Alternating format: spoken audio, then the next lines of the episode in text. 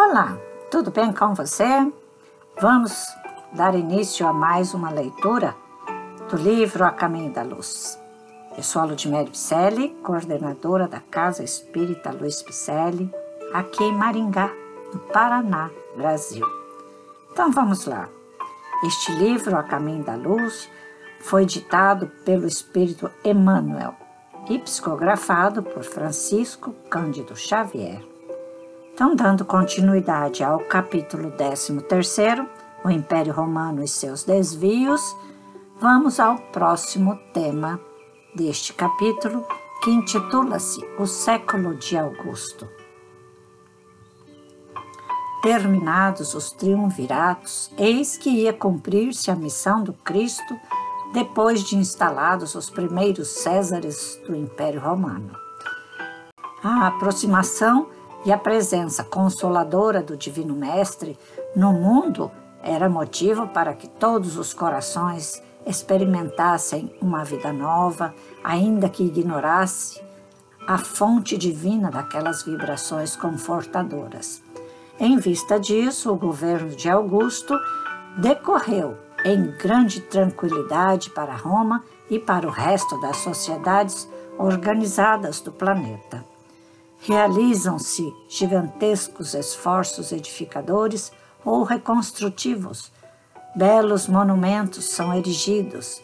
O espírito artístico e filantrópico de Atenas revive na pessoa de Mecenas, confidente do imperador cuja generosidade dispensa a mais carinhosa atenção às inteligências estudiosas e superiores da época, quais Horácio e Virgílio, que assinalam, junto de outras nobres expressões intelectuais do tempo, a passagem do chamado século de Augusto, com as suas obras numerosas. Que bênção, né? Tudo para o progresso. E assim a gente vai encontrando o progresso nas cidades, nos países, na transição planetária, tudo é evolução. E principalmente conosco. Mas, dependendo das nossas escolhas, podemos ficar estacionados, não é mesmo? O que, que você acha? Esta obra veio justamente para entendermos que o mundo é uma transição, o mundo está em uma transição e nós estamos junto com ele tentando evoluir. Né? E quem não conseguir evolução dia a dia vai ficando estacionado no tempo, perdendo tempo, preso ao passado com suas tristezas, mágoas, decepções. Né? Para quê? Ficar preso a esses grilhões que nos prendem ao passado. Vamos olhar para frente, vamos olhar para o futuro, vamos nos dar as mãos. Né? A civilização está caminhando e nós junto com ela, com todos da sociedade.